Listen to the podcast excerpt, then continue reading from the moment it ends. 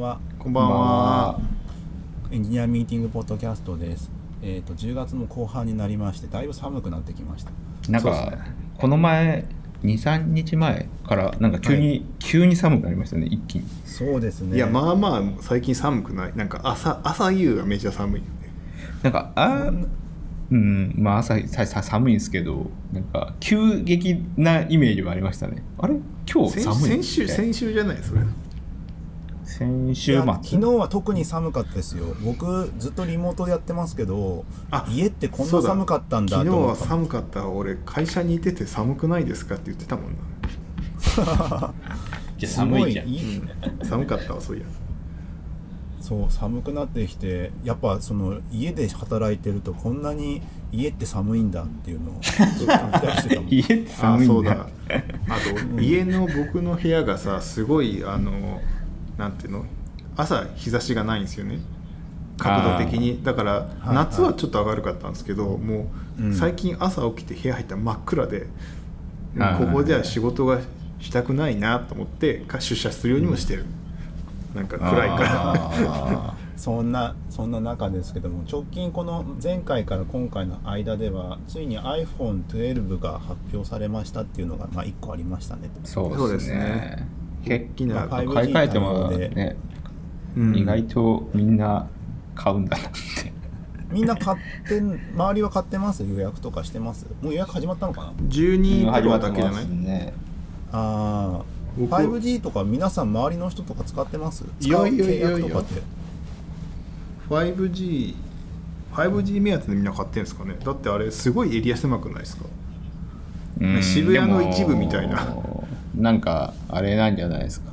なんかこうまあそろそろだなって思った人をの背中を押すぐらいはやっぱある気がしますけど、まあでもあとそれ3年使うって考えたらさそれの間に普及してさえーとかなるよりはいいよね、うん。ままあまあまあまあだからねそういううん。落ち着き方できる時とできない時があるから。いやだってさあの au とかがえ au か渋谷で 5G だって言ってんの？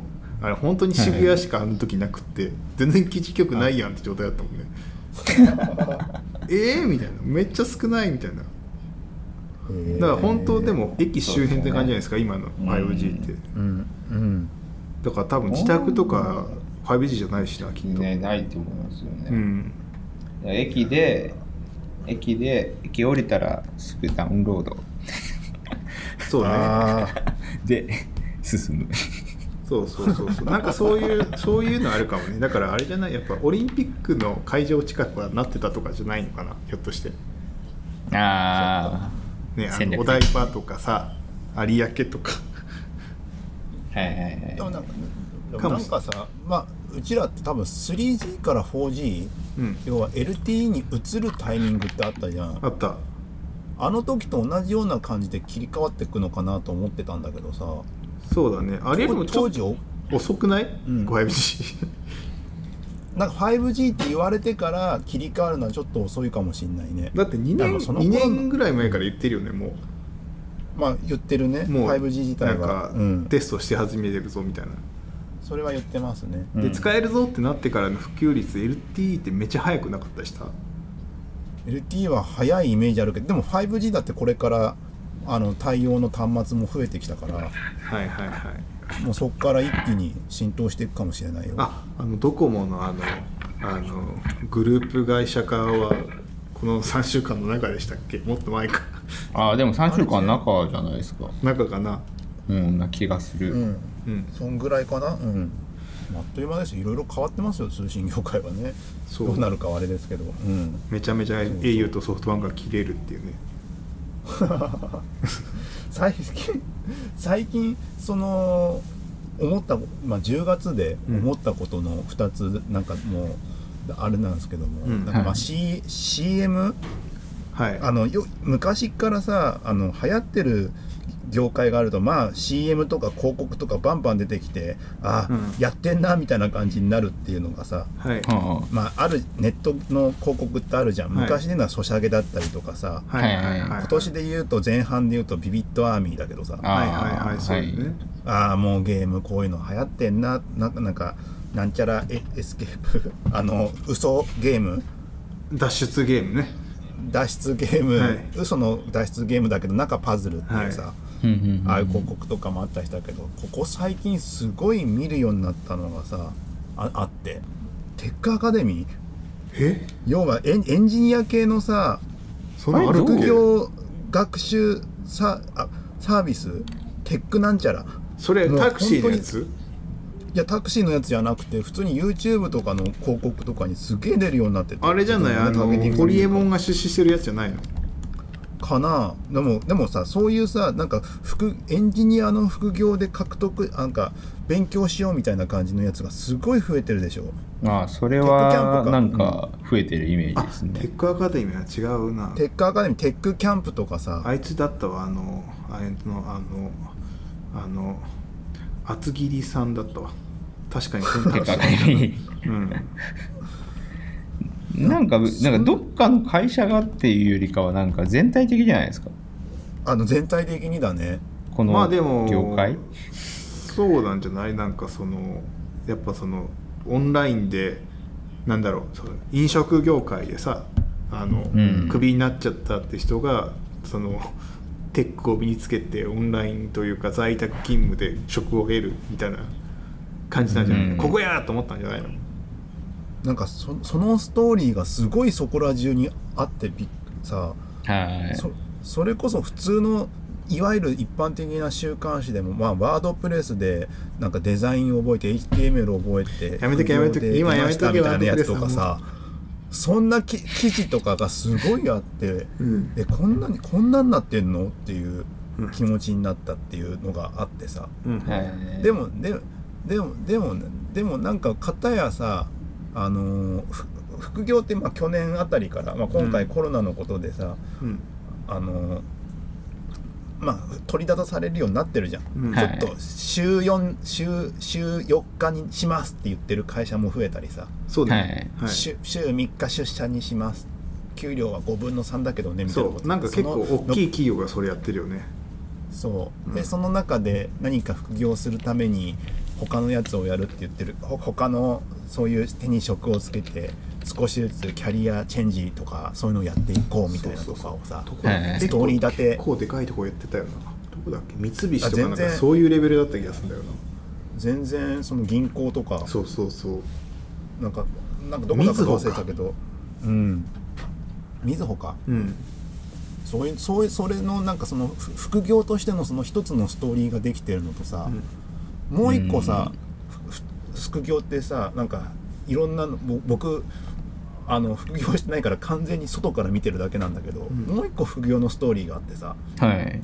あのいわいわゆる時間をかけるような副業はやめとけって言ってる副業を推進する人たち。どういうことですああかなんかあれでしょ？不労所得に近いやつでしょ？なんか。そう不労所得じゃなくてなんて言えばいいんだストッねクの方に行けっていう、要はあのー収入をパラにしろってやつじゃないのそれ。収入をパラにしろじゃなくて要はエエンジニアリングってどっちかっていうとさ物作るから時間をかけるやつじゃん。うん。はい。そうじゃなくてさブログとかのブログとか YouTuber か。はコンテンツを貯めておいてそれがだんだん雪玉あーあのね。資産になっていくというか。うん。はい。たまそっちの方ねうん。そうそっちのストックかストックの方のやつを推してる人たちもいて。まあでもそうね。ねそれができれば。いやだからパラパラレル収入の話でしょ？パラパラレル収でも職仕事、ね。仕事というかなんか収入のパラレルにしてなんか不確実性の高いこの我々の老後に向かって頑張ろうって話じゃないのそうそういう感じのこと言ってるのもあってさ、ふだから不労で不労所得で日銭を稼ぎストックで資産をみたいなことを言ってる人たちも増えてきててさはいはいはいはいはいはいはいなるほどねなんかすごいみんな頑張ってるなって思ってるっていう、でもあやっぱあれなんですかねもうそのな何が何でもこう生き延びなきゃいけないみたいなところがあるうんですかね、まあそれはそうでしょう。いやなんかそのあれですよね。やっぱなんかそのい今なんかいるなんかその業界というかなんか状態だとなんかその影響をそんなにやっぱ感じにくいところにはいるじゃないですか今。まあまあまあまあね。TX だみたいな感じのはい話が今今がチャンスだみたいなうんところもなんか若干あったりとかして、うん。うん。やっぱなんか世の中はももっとほん本当に影響をやっぱ世界と同じように受けてるんだなっていう。そういうことああーまあまあまあね。いやでもまあだからデジタル化とかなんかそういうのでこれからそそれこそさちょっと前まではさあの通信値下げたとか言ってたけどハンコなしだって言ってたけどさ、うん。今度は運転免許とマイナンバー統一だもあればさ、ね。今度は経費生産の自動あの IT 化だとか言い出したりしてさ。うん。俺はね、うん。なんとなくねなんとなくですよこれは、うん。僕の憶測だから何とも言えませんけどこれはね、うん。なんか電通さんとかがあの オリンピックで本来上げるべきだった収入がなくなったわけじゃない。それを取り返すために、ああいうのをでデジタル庁とか押してで、うん。それでそのそのなんだその最初の代理店に入って孫に出すみたいなうん。仕組みでだからこんなになんか物事が今一気に進んでんじゃないかって俺が気気がしてますよ。だってあのデジタル庁の人って電通の人でしょ？あそうなんだ。そうそうそううそうそう。でそれと、まあ、河野さんと組んで一気に、まあはい。変革が進むのは今まで遅かったからいいことなのかもしれないけど、多分こんなに急に進むってそういうことだよなと思ってなんか。なんかそういう大きなお金の動きがないとさやっぱりそうはならないよなと思って。いやだってはい相当電通厳しいはずだよ。だってオリンピックですごい収益があるはずだった分投資してるのに帰ってこないから、うん。それをどうにか取り返そうっていうの多分必死だと思うからさ、うん。でテレビとかああいうところももう収益落ちてるっていうかその広告費落ちてるからどうしようもないじゃない。うん。でなんか渋谷の壁面広告ももうすごい閑散としてるからさそういうとこもダメだ、うん。なってくるとデジタル庁 DX しかない。ので そこに入ってるような気がするよ。あの持続可能給付金の、ま、受けてるのも電通のあそこだったじゃないみたいな。あ子会社ああいうか構造でなんかすごいなんだ？そうまあシステム開発費用とか移行費用をドカーンって請け負ってお金を民間に流してるみたいな。はい。そういうののおかげで進んでいるんじゃないかなと僕は思ってます。想像ですよこれは。完全に。だから急にそう急に進んだなと思うわけよ。いや本当にその急に進んだな感はすあるよね。なんかこれがコロナの影響だとしたらもっと早く進んどくべきなんですよ、あーもっと早めにコロナの間に安倍首相の間でやっぱこの辺はコロナみたいなことになってオンラインでほぼできるからできるよねっつって変えるのがまあわかるじゃない。この政権が変わったタイミングでこうなってるっていうのはなんかそういうステークホルダーの力関係の問題なんじゃないかって思っちゃうよね。ああ そうね。そう思わない？ねそうそうそうそう。入れ替わりはあったからね。まあわかんないけど。あそこでそのでもそそそうそうそうそういうこと。そうなってくるとさそうなってくるとさなんかエンジニアリングっていうのがさなんかもうみんな当たり前のものまあ高さはあると思うけど、うん。スキルセットとしてのさ高さ低さはあるけどさなんかあのーすごくすごいキャリアパスの描き方としてはさ、うん。なんか難しくなったなっていう気もしてて。そうですね。そうだね。だってコモディティ化していくじゃんエンジニアリングが。そうそう。で意外とコモディティ化することしててもさ収益上げれる方法とかもさうん。うん別にエンジニアリング以外のとこだじゃん。うん。そああのとかもあったりするからさ最近だとさワークマンとかがなぜし調子がいいううん。のはなぜか的な本がよく出てるんだけどワークマンちょ確かにワークマン女子とか言われるぐらいうん。すごい。なんか今あのお店とか増えてうんなんか売り上げ伸びてるとか言ってるけどさ、あれなんかあん中にななんか社員社員がみんなエクセル使えるやらなんやらみたいな感じのやつとかあるでしょ？うん。いや知らん。俺単純になんか不景気だから安いのが売れてんじゃないかと思ってるけど違うのかな？いやなんかなんかいろいろあるみたいですけどあその中そうなののエクセルみんな使ってどうたらこうたらみたいなやつがあってさ要はデジタルでちゃんとみたいなところのさまあエクセルを扱えるってさああでもあそこの経営がすごい理系なんだよね、確かすごい。うん。うん。でそういう話もあるしさ。ななんて言うんだ？なんかあのそれこそワードプレスやらなんやらのさレベルでうん。だけども日銭稼ぐにはそれで十分とかさ。いやだからなんか、もう本当になんかノーコードのあれじゃないけどさコード書かなくてもなんかある程度のロジックできて、なんて言えばいいんだろうな。なんかお店の予約を受け付けてなんか予約を自動的にスケジュールに入れるみたいなのはさなんか頑張ればもうできる世界になってるからさ、あとはそれがどうやってその普及するかでそうなってくるとももはやエンジニアさえあんまりいらないかもしれないみたいなさ。ううん。んまあ簡単なとこだったらね。ね。だからなんかでもそうなってくるとさいよいよ仕事って感じなんだよねなんか僕の中では、そうだね。えそれはつものを作るってことよりか仕事 IT, IT 戦士じゃなくてってことでしょ？戦士じゃなくて。そうそうなんか仕事仕事いよいよ仕事感出てきたなっていう。そうそう。事務官っていうかなんて言えばいいんでしょうね。じそうそう、えーそれ我々はそういうそういうのが苦手だからこの業界にいたはずがみたいなね。そう。そういうことでしょ。こうそう分かる。それはなんとなく分かるよ。あのいよいよ仕事？いよいよ仕事になってきたっていうのってさ仕事要はなんかあるけなんか会計の帳帳簿つけてくださいみたいなのがあったとするじゃん、はい。もう答えは見えてるじゃん。帳簿こういう数字集めてきてやれば、ここにこのマスにこう入れるこういうエクセル作るとか出てくるじゃん、はい。はい。だけどさプログラミングとかさなんかサービスとか作る時ってさ、はい。あのー結構複雑じゃん。人の意見もあればさ実際受けるかどうかもあるからさ、はい。はい。いろいろとなんかウェブサービスだったら余計にさその場で出したらおしまいじゃなくてさ、いいろい。ろとあのーまあつくつく追加して作ったり削ったりとかを繰り返しながらなんかやっていく感じじゃん。はい。うん。でだけどその今やってるだんだん増えてきてるものってさもうこういうのを作ればこういうこいいんだよねっていうのが見えてるものが増えてきているから、はい。そういうのを作ってるのなんかすごいし僕の中で仕事感があるんだよね。なるほどね。だかる分かる。結論が結論が分かってるものが増えてきた歯車歯車を作るのは仕事でなんか粘土で陶芸作るのはちょっと違うんだよ。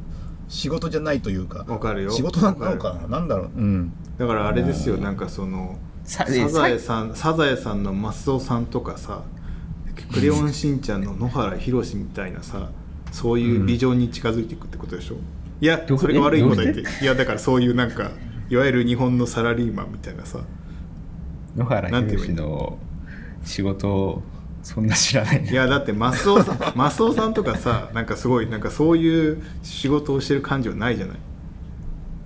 ああわかります？うん。まあうん。フーグザくんですよ。ああいういやああいう世界観だが仕事感じゃない？でもで野野原宏はちょっと違くない？わかんないけど。うんえ？なんか。それ僕もついていけなくなった。なんかそういうアニメの中のお父さんとかがの仕事ってイメージなんか、なんか野原宏エスパー構ハイマミのおスペックだ父さんってなんか誰か言ってた。のエスパーマミ。待ってエスパーマミのお父さんはなんだっけ？漫画家画画家。画家ですよね。画家か。あいつはもうだから仕事感ないじゃない？あいつって言っちゃったあの人は。仕事感ないじゃない？けどなんか。作作家ですよね作家。いやいや画家画家いやでもえでも作家じゃないですか。えいわゆ作家っるてそうそう、まあの絵を描く。作家業。そう。そう作家業だからで確かにそういうなんかちょっとさあのなんか特殊な IT 業界で働いてるっていうのはさなんかその世のサラリーマンの中で割と特殊な方だったじゃない？なんとなく。うーん。わかる？なんとなく。ちょっと変なオタクっぽいというかさなんて言えばいいんだろうね。えなんかあのーなんだろうな。ラーメン屋に近くないですか？なんかあ IT 選手って。アジャイル感が入るとそうなるのかなって今聞いてて思ってしまいましたけどね。その出来上がるものがなんかわからないけどこいうやだからそのそれを作ってるんじゃなくてなんかそれを回してるのが仕事になるみたいな感じじゃないな違うななんて言えばいいんだろう？なんかもうこれをやったらこうこうなるんでしょ？みたいな。なんかそういうのがいよいよ仕事になってきたおオペレーターっぽくなってくみたたいなさ、はいはいなんとなくはいそうそうそうそう。いうそういうことですかね。そういうことじゃない。なんかオペレーションに近くなっていくみたいな。っていうのはなんかこれとこれを組み合わせてこうでしたみたいな。なんかオペレーションに近くしていく仕事だとは思ってましたけど。もちろんそうなもちろんそうなんだけども、いよいよ。もちろんそうなんよ。いよいよオペレーションまで到達してきたぞっていう。そうそうそうそうそうそう。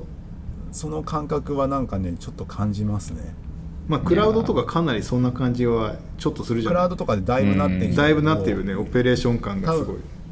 でもこれでノーコードとかでうまくやるみたいなのが出てくるとうん。いよいよいよいよねっていいよういよねって感じだよね。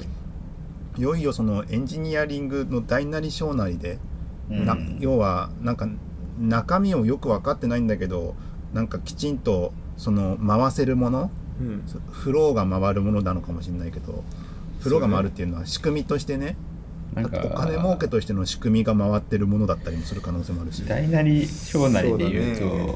なんかライブラリーをこう作ってる人ライブラリーを使ってる人なんかノーコードでビジネスに一番近いところを組み立ててる人みたいなところでもなんか層があったから、うん。ななんですかね。なんかそういう濃度なのかなっていう感じがします。あまあそそのノードのか、考え玉ってライブラリ作ってる側は多分まだ全然うん。あれだと思うんですけどもなんかそこら辺がだんだんと、あのーライブラリを作る人がだんだん少なくてもいい世界になってくるというか少なくなって,、なっていいか、はいうん。まあ、みんな挑戦してるから減らないんだろうけどそこで、うん。そこはすごい淘汰の世界があってそうだねはいそこはもうすごいガチャガチャやっていてでビジネスの世界の方はそっちはビジネス側で淘汰はあるだろうけど、はい。でそこに対してエンジニアリングのスキル以外でも勝負していくみたいな世界があってはい。うん。なんかそこら辺でなんかガチャガチャやってそうだなっていう感じがしてて。なんかライブラリとかもさもうなんか一部のさめちゃくちゃライブラリ作る人たちいるじゃない？はい。なんか、はい。JavaScript 界隈だとさあのシンドレとかさあの、はい。デベロップイットさんとかさはい。ああいう人たちがそういうのをややる職人になっていくんじゃない？だから GitHub サポートで食っていってその人たちがめっちゃライブラリいっぱい作ってそれを組み合わせる人たちみたいな。あるいはその、それでできたものを組み合わせるノーコードのプロダクトがあってなんかそれでこうつなげていけばもうできてしまいますみたいなさ、うん。なそういう世界は想像できるよね普通に住み分けがねきちんとされているというか。もうめちゃくちゃ低レイヤーのとこめちゃくちゃたくさんライブラリ作る人みたいなさ。ううん。んあいつなんかなんかそうあそのあのビムのさめちゃくちゃビムのプラグイン使ってるやつなんだっけ？忘れちゃった。ままあまあそういうやつがやたら作るみたいなさ。はい。うん。そういう世界観になっていくんじゃないかなね、うん。なんかそそだけどそこのどこに行っても多分いろんなスキルがあってそのスキルの伸ばし方によってもさ全然違うからさ。いやーなんかそうそれそう考えるとやっぱさエエンジニア大変かもね。今え後単純にエンジニアっていうイメージ一つでさにあのー逃げ切れるかな俺が生きてる間はエンジあニアで。エンジニア。いや逃げ切る。技術を伸ばすっていう話とさそう。技術を使って金儲けするのなんか2つがはっきりと出てきちゃってるからさ。そうそうそう。えなんか両極端になるんですかね。なんか結局間を埋める仕事が増える気もするんですけどね。それが前程度によると思うよ。だって2045年にもうだってシンギュラリティ来るんだよ25年後にその25年後でしょ。まだだいぶあるよ。いやだってまだ俺ら定年してないよ25年後。ああそうだ40ね45ぐらいまで行かなきゃいけないからさきっと。その頃はまだもうあれだよ。人間の進歩の速度を機械が上回ってて機械がもう爆発的に成長していく今でもこんなにさあのすごい毎日 NEXTJS のなんかフィーチャー追っつけないってなってるのにさもっとすごいスピードで変わるわけでしょ？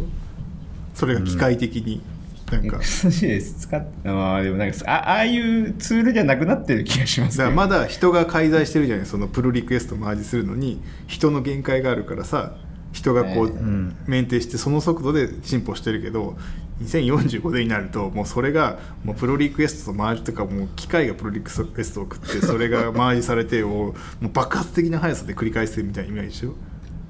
でもあのだ道具としてしてはもうだから認識されなくなるんじゃないですか？そうそうそう。だからそうなってくるとエンジニアはなんか大変そうじゃない？なんかもうなんか本当になんかラーメン屋のおっさんが「うんちょっとなんか EC やるか」っつってペペペってできちゃうみたいなさうん。でその裏側ではさめちゃくちゃ低レイヤーのさその、まあ、機械がいかにマッチポンプで開発されてるとしてもさなんかすごい低レイヤーな何かはさ人間が作ってライブラリそれ足してるかもしれないじゃない。そのすごい両国端に押し入れられるかもしれないよね。だから中間のエンジニアってどうなるんだろうって今全然想像できないなでも中途半端だと良くない。そうよくないと思うねなんか要はあい橋渡しをする人たちっていうのが一定数いたじゃん。そうだね。うん。だけど橋渡しも何もさ今こうやってあのー副業もそうだけどさ学習をするという機能がめちゃくちゃ増えてきてるわけでしょ、はい。でこの収録始める前にもさちょっと佐竹さんと喋ってたけどさ、うん。最近あれなんでしょ？う、え AWS を AWS エンジニアがやるっていうよりもその現場の人たちが直接覚えてたりとかしてるんでしょ？アプリケーションエンジニアアっていうアプリケーションエンジニアが AWS を直接その AWS なんだオフィスアワーとかそういうのではいこういう覚えて超えていくみたいな感じのことがまあなんかそのシステム提供してる側と実際に使う側がだんだんさ間をな中抜きをけ飛ばしていくというか。そうそうそうそうもうなんかうん。なんて言えばいいんだろうね。アプリケーション今まではそうそうそう。インフラエンジニアっていう存在がね減っていってるみたいな。なんかでも SRE に置き換えられてるからじゃないですか。なんかそこは。あーまあでも SRE になってくるとまたちょっと別の話になってくりそうな気もするけどな。なんかそのインフラエンジニアじゃなくて SRE になってだそれこそなんかそのアプリケーションエンジニアがこう自分たちの責務範囲を責務範囲としてこう扱えるようにするみたいななんかうん。そういうのがなんかあ現れてますよねそのし職種にも、職種というかでロールに、で直直近だとそうなっていくけどさ5年後10年後になってくるとその SRE さえもさ技術革新によってさなくなっていくかもしれないじゃん。ィーチャーになるかもしれないね。ななくなら、えなくななくならないんだけど需要が減るだな。ーもうなんか自動的にできちゃいますってやつね。あれですよね、最近だとそのもう SRE ってなんかそのインフラに近いところっていうよりなんかサービスレベルのそのなんですかね。し事業戦略とそのうん。SLO をこうちゃんと定義する仕事だったりとかそうそうそうそうなんかうん。なんですかね。そのテクノロジーに直結してるっていうよりテクノロジーをこうもっと高レイヤーに引き上げるみたいな仕事をなんかすでにし始めてるじゃないですか、マネジメントじゃないけどなんて言えばいいんだろうね。これはなんて言えばいいんだろうね。でもマネージメント交渉ですよね交渉組織その技術組織のその一つ一つのそのチームに対してあのちゃんと割り当てる。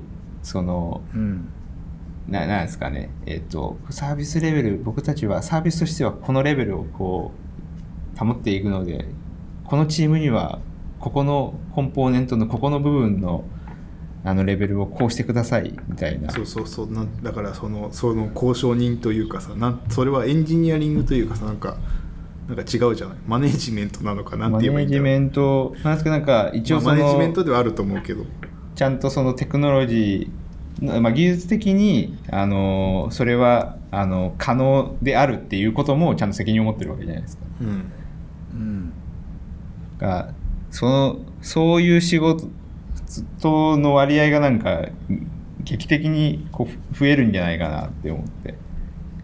ああそれはありそうっすね、いやなんかなんかまあでもそうね、エンジニアじゃなくなってさっきの話じゃないけどさ なんかなんて言えばいいエンジニアじゃなくて。垣根がなく垣根がなくなってみんなエンジニアだってなってるけどそのエンジニアの中でもなんか分散していくというか。分散はしそうですよ経営ね。経営の方の話となんかうまく接続していくみたいなのも必要になってくるだろうし。そうだね。そそそうなってくるとキャリアとしては単純に技術を覚えるだけじゃなくなってきてて仕事感出てきたなっていう、うん。そうだね。そこがシフトか、それは仕事感。だってつなげたらおしまいだもん。これでもなんか人と人とかなんかねコミュニケーションつなげりゃ OK だからね。なんかげ逆になるのかなってでも思いました。なんかあのーこうつなげることがみたいな話とあとなんか、まあ、みんなが同じようにできるようになってきたらなんか同じようにしないことを求められるじゃないですか次は。だからなんかエンジニアがなんかその技術を使って何々するっていうよりなんかなんですかねアート分野に入ってくんじゃないかなって。思うんですよえ？だからその技術を あの人があの考えもしない方法であの組み合わせるっていうことの需要にシフトしていくんじゃないかなって思うんですよね。いやまあでもどまあアートっていうかアントレプレナーの方じゃないどっちかっていうと。うんそうなんですけどでもあ、うん。結局あアートなんですよね。なんかそのなん創作の筋トレがこうされた状態であの組み合わせるみたいななんか仕事になんかなっていくんじゃないかなって思って。いやー。いやいやあのーいやー厳しそうだけないや経営層とか、うん。サービスっていうと結局なぜそれがこうなってるかっていう説明をすごいする分野になるから。あもちろんでもそれはその最終的に説明責任はまあ求められるとは思うんですけど、なんか、うん。そもそもこうつなげそのつな つなげるっていう方法自体をまず思いつかない。と、まあ、説明責任も発生しないじゃないですか。えああだからででもそアーアートって説明できないじゃん。アートはいやアートはあの発生した後は説明できる。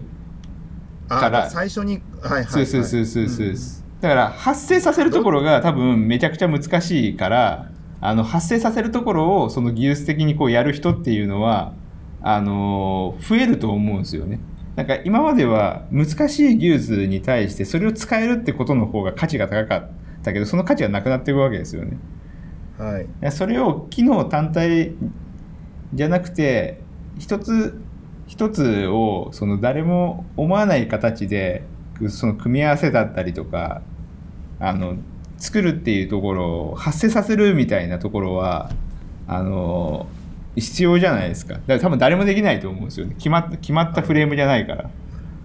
多分さ最初はアートっぽい感じになるかもしれないけどそうけどある程度そういうことを当たり前のように求められるとなったら汎用的に作んないと。うん。いやいや再現性とかの話が出てきちゃうから、うん。またしばらく経つとそれがさ最初は後かもしれないけどだんだんなんか説明可能な何かに置き換わっていってうん。こういうあのできるなんちゃらかんちゃらみたいな感じのうん。本がたくさん出てくるようになって、ええこういうのはこういうもんだよねっていうのが出てきてまた違う何か新しいアート分野ができてうん。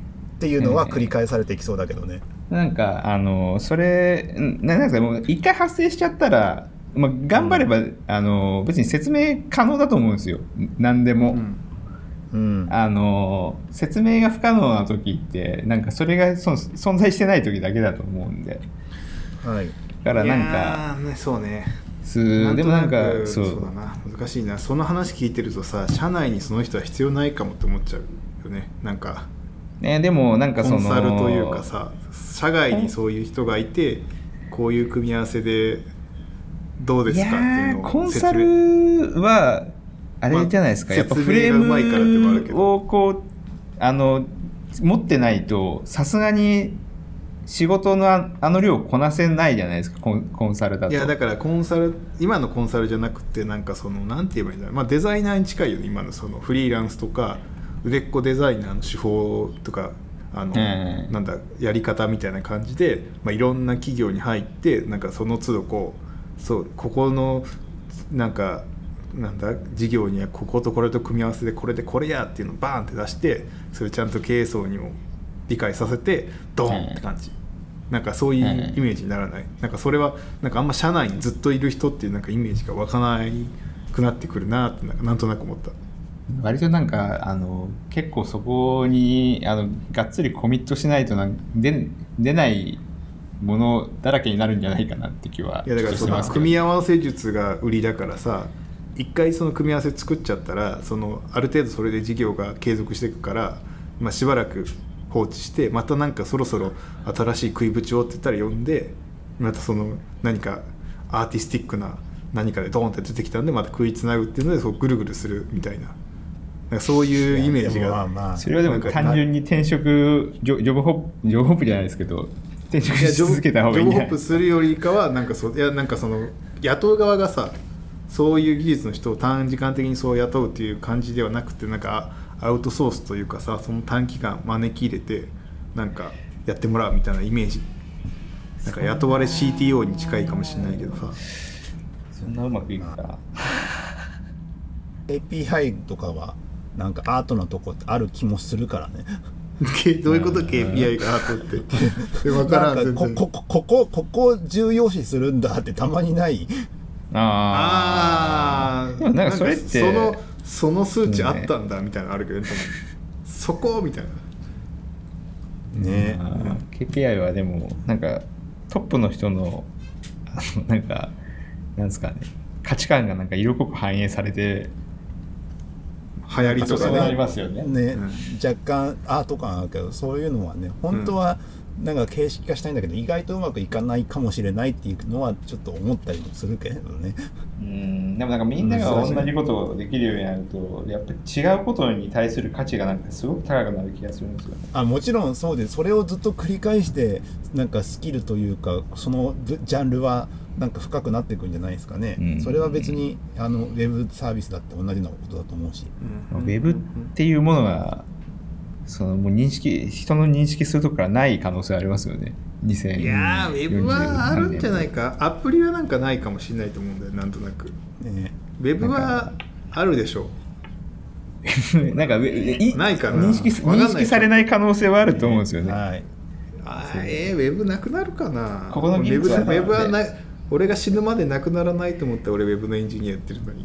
ここはウェブって呼ばれててねって、それはねって2020年頃に結構みんながあるかな スクリーンに見てこう見てたんだよって誰も話してよりかはたんだよ長く生きれると思ったんだけどな。いやいやそんなこと言っておりますけどもいやね、そうそうそろそろいきますよコーナーですが、ユーザーのための要件定義ガイド第2版、要件定義を成功に導く128の勘どころ読書会。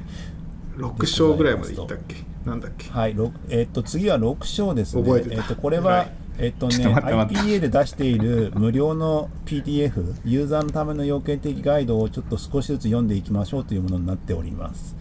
えっとねこれさそうだよね今年には終わんないよねきっとね。終わんないねまだ半分ぐらいやったよね、きっと。半分いってないぐらい。半分いってないですね。うん。まあ行きましょうか。今回は第6章あと。要件定義マネジメントにおける問題と解決の勘どころを見ていきます。ずっと最近勘どころやってる気がするな。いや これ全部全部勘どころ勘どころ。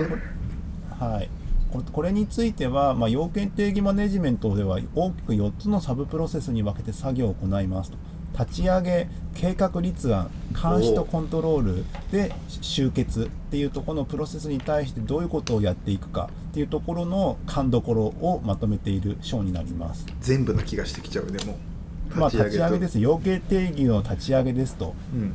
ろうん。6.1立ち上げ、えっとこれ何ページだ？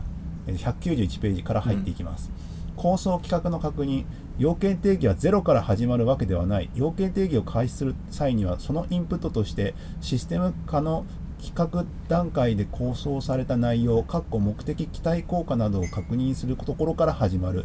ここでは要件定義の開始に際して、そのインプットから何を目的にシステム化するのか、正しく理解するために何に注意しなければならないか、内容を理解した結果どうなることが望ましいかについて述べる。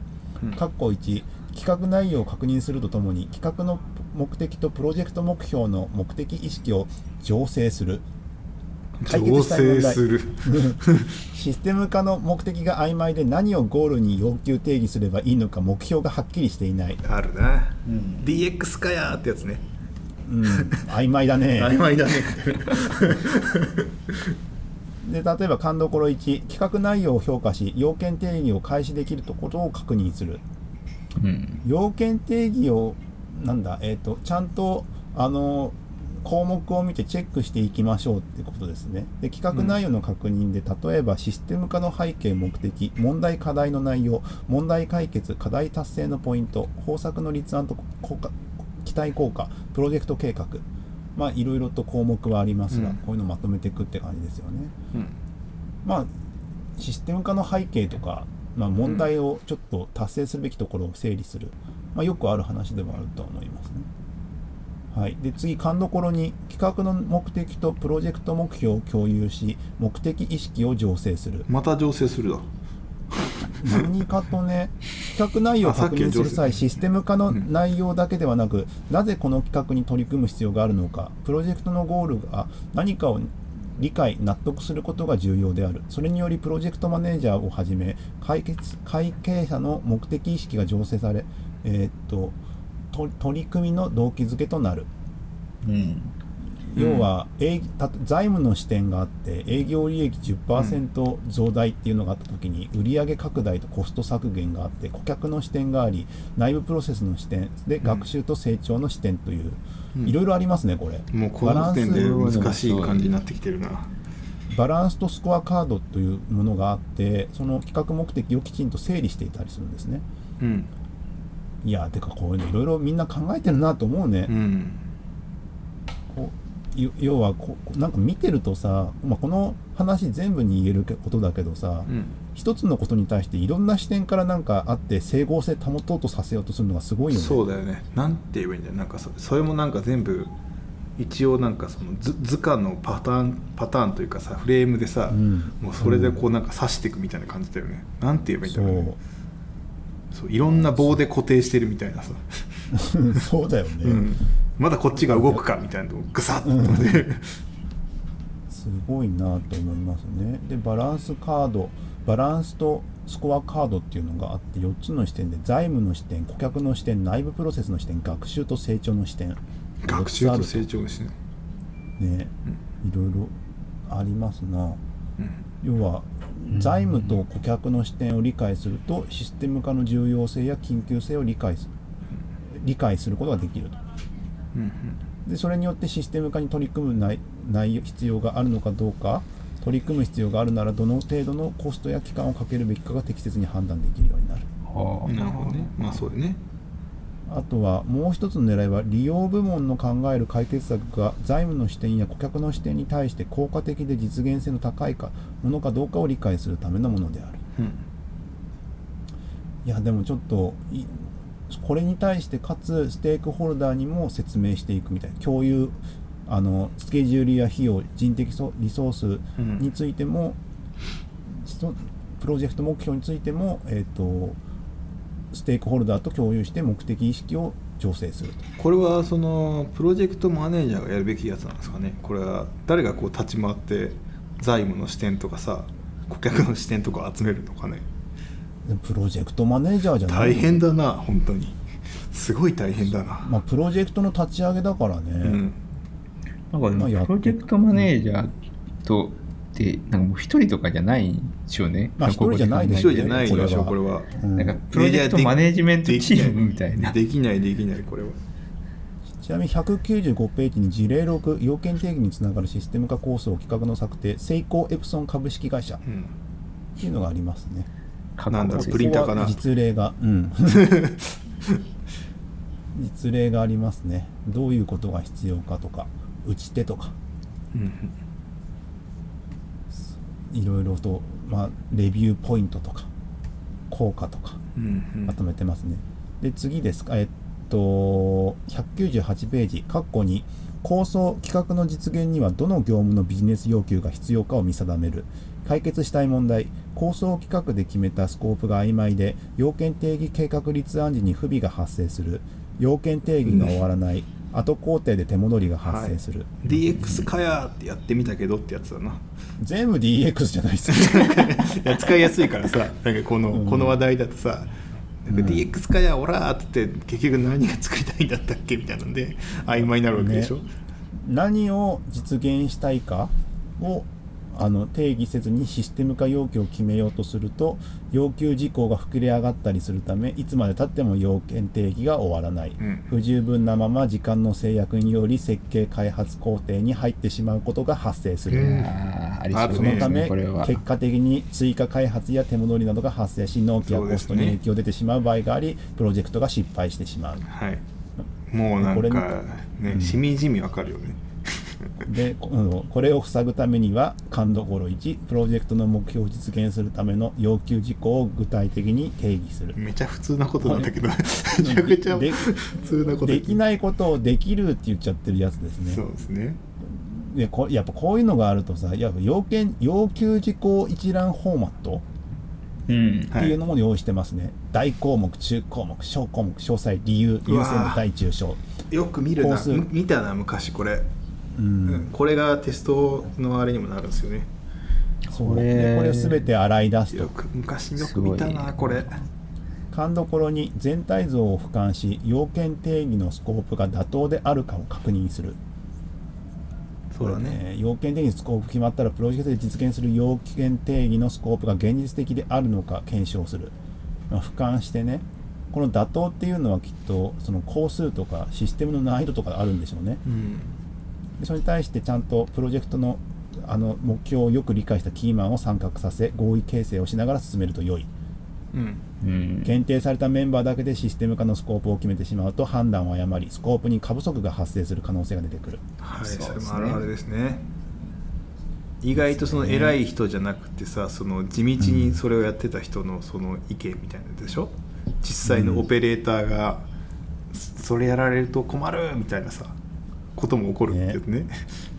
でもなんか本当この要件定義って言ってますけど普通にこういうちょっと大きめの要件定義って半年1年レベルでやるでしょ。ううん。んそうでしょうね。あの横展開ってより横でなんか何十人が短期間でやるっていうよりも本当少人数でうん。なんどこがどこが見えているどこが見えていないっていうのをずっと話ししながら詰めていく感じになるから、うん。うん。まあ胃が痛い作業ですよねこれは。やりたい作業だねこれは、だけどまあ必要だよねっていうことなんでしょうな。こういう時だ余まあ計にね、大きいものだったらね予算が大きく動いたりとか、うん。全然そのよくあるさスモールスタートで始めるやらアジャイルで始めるやらとかいろいろあるけどさ、うん。ち小さいさたあの種っていうかさ、うん。フィードバックループを見つけるのめちゃくちゃめちゃくちゃ大変じゃんそうなんだよね。だからなんかよく言われてるじゃない。そういう。えーっと何かのその今あるす事業でこれをそのシステム化しようみたいなのにアジャイルが適用しづらいっていうのはそういうことなんだよね。うん。なんか新規の全く新しい会社がそれはそれを加味しないでアジャイルでや進んでいって先になんか出しちゃうみたいなさ。ね。ねなんかでもよくある。それはあれですよね。答えがあるからですよね。その本人たちの中で。答えがあるというか、うん、そうだよね。なんて言えばいいんだろうね。あのなんかうん。なんかそのまま持っていこうとしてみたいな。やるならそのたどり着いた答えにでも自分たちも合わせていくぐらいの気持ちじゃないといけないんじゃないかなって。そうそう。でもね。その既存の事業だとさそのあの IT 化はされてないかもしれないけどさ既存の事業のノウハウとかはあってさ、うん。こうであってしかるべきって言って作っていくんだよね。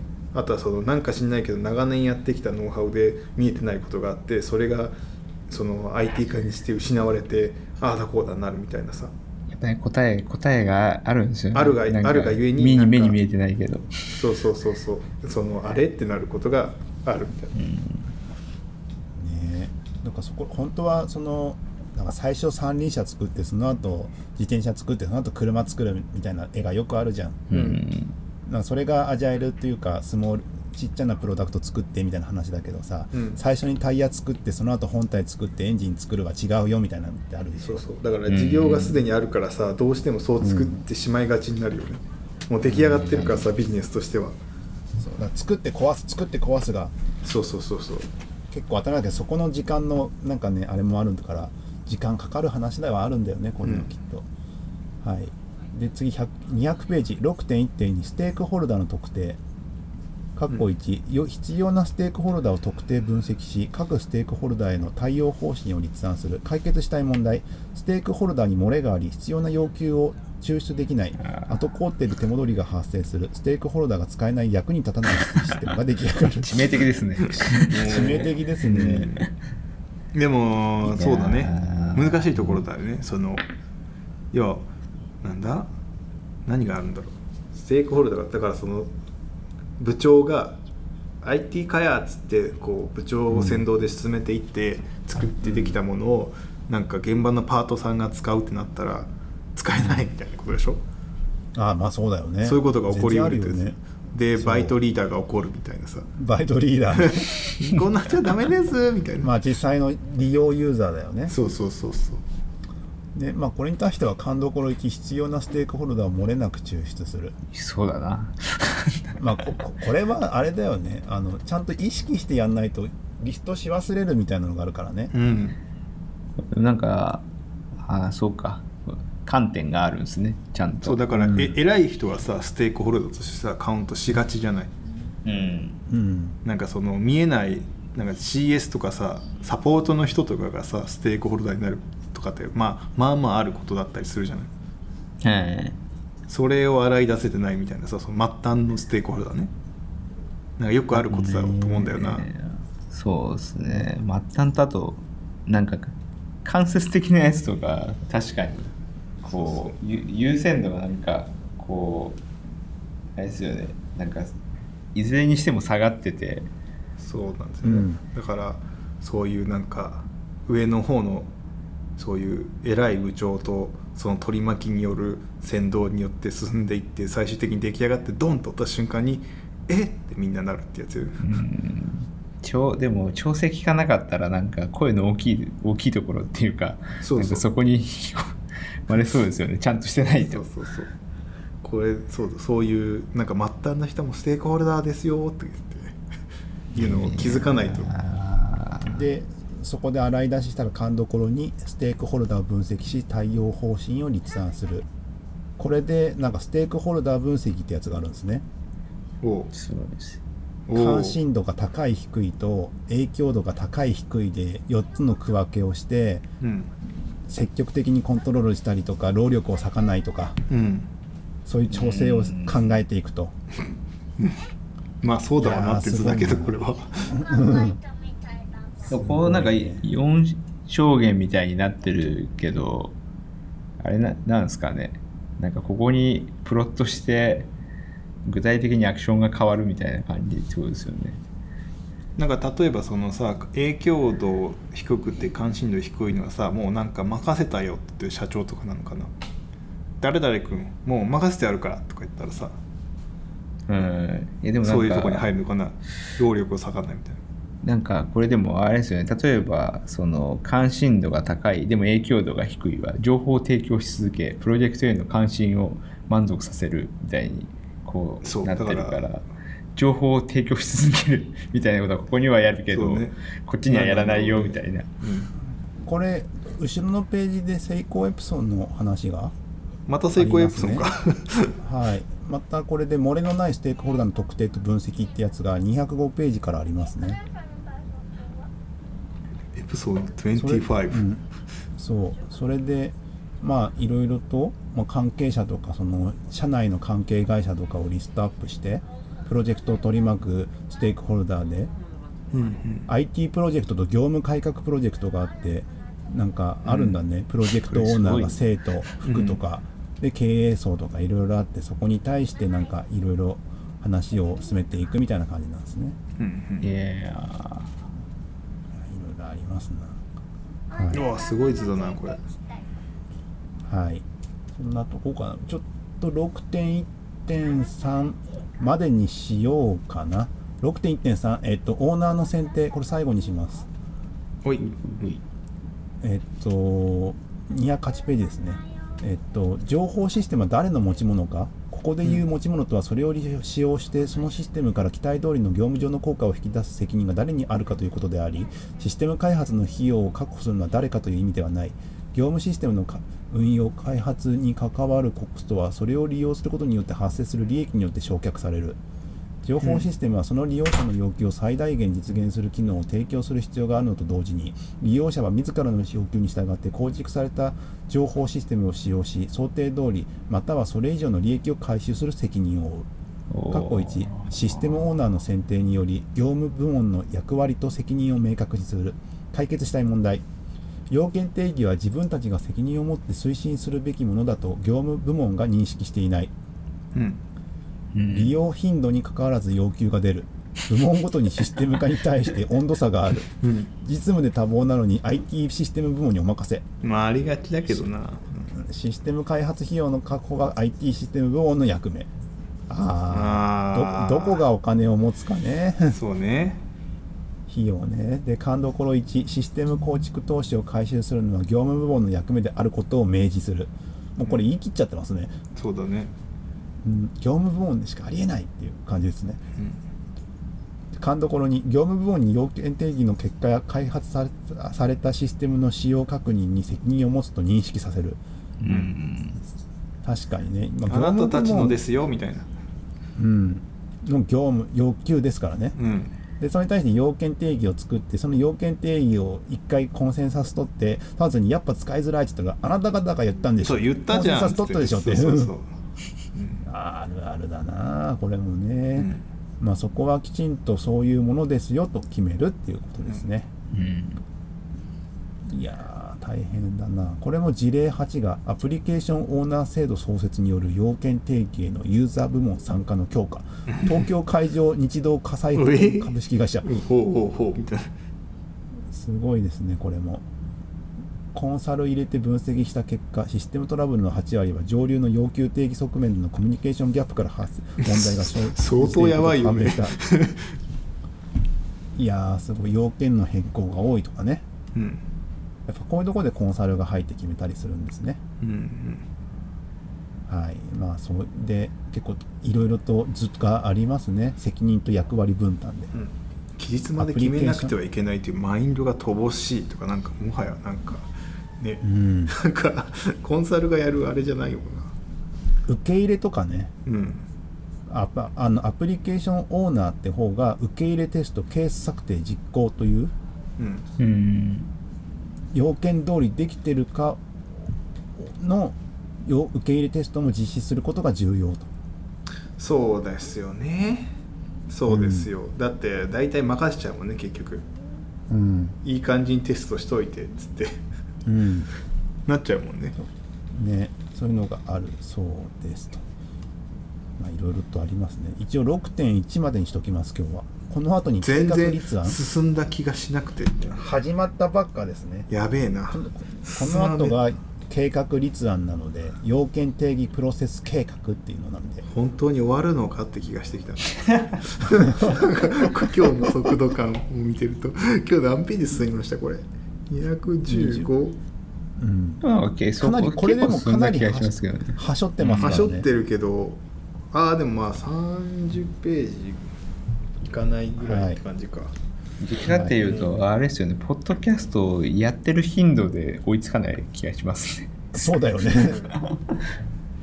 まあまあまだ先は長いですが。先はこれ長いね。がこれこれが役に立つかどうか。で僕はまあ役に立つようなことをやってるからさうん。やってるけどどうですかねこれ。いやでもなんか、ね、このとところどころであるよ。なんかそのこれは使えるなみたいなさ。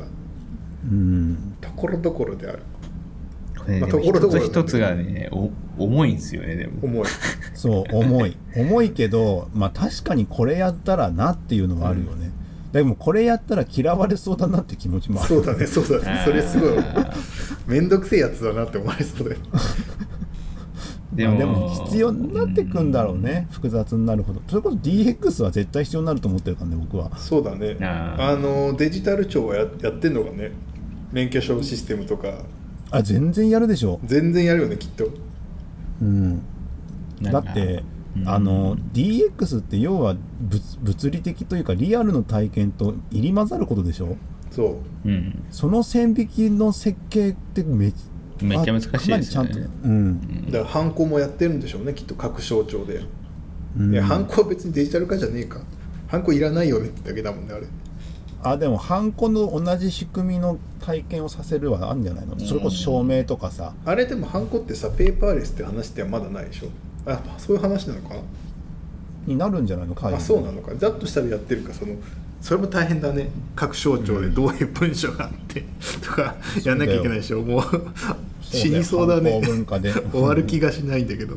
なんか、うん。あれとかもありますよね。なんか、他のところでもうすでに IT 化されてるものとかもなんかはんハンコとかだったら一部であったりとかするじゃないですか多分、うんなんかうん。自動で読み込んでるみたいな、うん。あれ？そことつながらないぞみたいな。なんかそういうのとかもなんか全部こう洗い出してうまくそうね。そそこが壊れないようにマージしていかなきゃいけないですよね。ね。だから今日とかテレビのニュースでやってたけどさおハンコを神社か何かにさ、供養してさああの燃やしてたもんね。ーいやでも重要ですよそれは。重要か？本当か？そういうなんかもういい加減なこと言ってもいやいやいややっぱなんかあれじゃないですか。ハンコ、を押すっていうところに念があってそうそう。その念が溜まっていくと供養しなきゃいけなくなるらしいん怖い。怖いよ。いやでもそうそこはなんかそこはなんかちゃんちゃんとしなきゃいけないなって。なんかそういうなんかなんかそういう UX があるんだろうねハンコにはね、うん。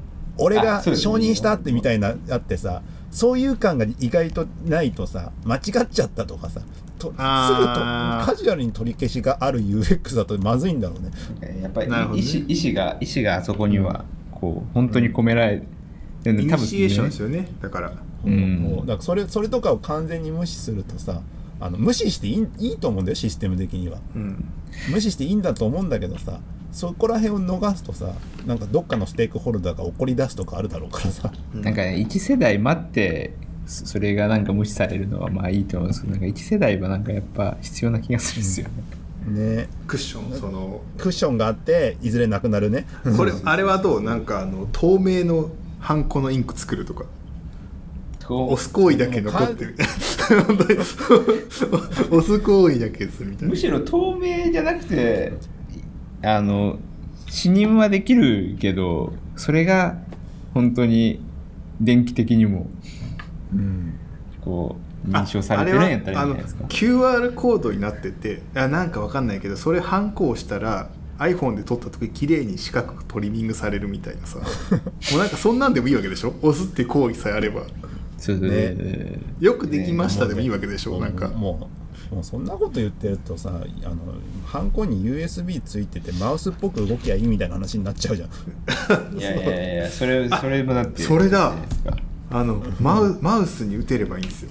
こう マウスパカッて開けてそれを押すとクリックされるみたいな。なんかなんか押すとそういうそういう感覚じゃないのもう。なんか画面に押すみたいなさドーンってなる感じでしょ？ドーンってなると、とそのなんかクリックされて送信ってなるみたいな。ね。エンタエンターキーになってるみたいなさ。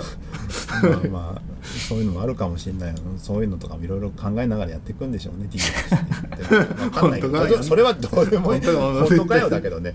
本当かよだけど。はい。そんなわけでここまで聞いてくださった皆様ありがとうございました。感想はシャープエンジニアミーティング。Twitter でシャープエンジニアミーティングまでお願いします。はい。いやいしますあのねうん。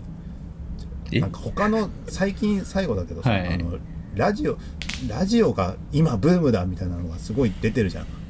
ちょ最近。それもうずっと言ってません？なんか大崎さん。本当かかいやもう本当かな大崎さんはすごい言だから本当、本当にプラットフォーム探してるんですよ。え？僕でもなんかあここないで言ってましたけどその在宅勤務の時はその本当に一人だけ寂しくて、人声の声聞きたさにラジオ聞いてましたよ、本当に。そう。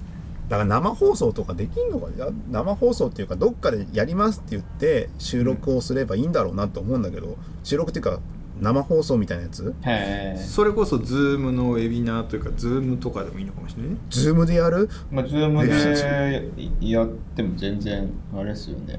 YouTube ライブとかでもできるんじゃないですか、うん、てかもうそそもそも映像切れますしね、よく考えたら。そっか YouTube ライブか。YouTube ライブでスパチャでそのこれまでの 負債を返却しよう。そうっすね。そう。そう。10円20円ぐらいくれるかもしれない。そうだね。まあどう集まるかはだから日日付を決めてここの日に YouTube ライブやりますってそう。もうぜ来るか？まあでもやってみるのは大事ですからね。やってみるのは大事だねあのだんだんさ編集する時間が取れなくなってきたからでもすごいですよね。もうそのその場でこそののずずーずーっと編集してましたもんね。そう。だからもう泥酔 FM にあやかってそのままねあの生放送で出すでうん。いいんじゃないかっていう気持ちもあるんで一回試したいの、今年中に。だからお付き合い生放送でやる前に編集しないであげるっていうのを、必要なんですよなんか。で なんかえでも生放送だともうもうしょうがないなって気になるからってことですか？そう気になるから。いやー。あとでもあれ意外的な問題もあったあれでも生放送で言ってもさ、そのままで上げれることもできるしさそのいやまずかったな、今回。なんかやばいこと一言あったなと思ったらさそのあー。保存しなくてそうタイムその後シフト編集しは消すよね。てそうそうそうやればいいんじゃないの？じゃあじゃあちょっとな次回生放送しましょうか。なんだって。生放送だ次回。とでもあれですよ。次回。きっちりはい。時間を。始めないと。いけないですそうそう。よねだから早めに日付決めますわ。後藤さんが その後藤さんも今日の始まりみたいにさそのヘッドホンの 電池が切れましたとかじゃダメだからね。有線有線持ってかないと。はい、じゃあちょっとちょっと次回やってみますね。はい？今いきなり言い出したけど、うん。YouTube ライブかな。ちょっと試験しながら。一回試験させてください。一回ね。試しに、うん。えあ試しー練習するってことですか？練習練習練習。うん。あのこっちで多分つなげてあはい。れですよね。YouTube ライブにつなげなきゃいけないんですよね。あーそうです。そうですね。それの練習も一旦やんなきゃいけないし、それを一回それをやった上でさちゃんと見れるかどうかっていうテストもしなきゃさ最初はそうそうそう。30分とかじゃない？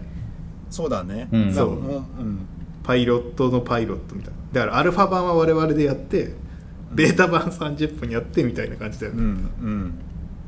っていうのをちょっとやってみやってみたい。やってみたい。やってみてすごいですねいやそんなわけで、はい。